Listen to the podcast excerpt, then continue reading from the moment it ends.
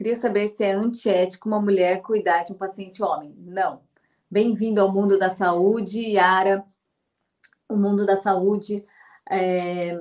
a saúde está em primeiro lugar, em primeiro do que a questão de gênero, né? Então, uma médica mulher atende sim um paciente é, do sexo masculino, isso não tem nenhuma norma ética que proíbe, mas o que é importante é a postura e perguntar sobre o paciente se ele está bem ou não. Se ele não se sente bem, né, comunicar a família, a família vai tomar as devidas providências, pode ser até que tenha que trocar o cuidador.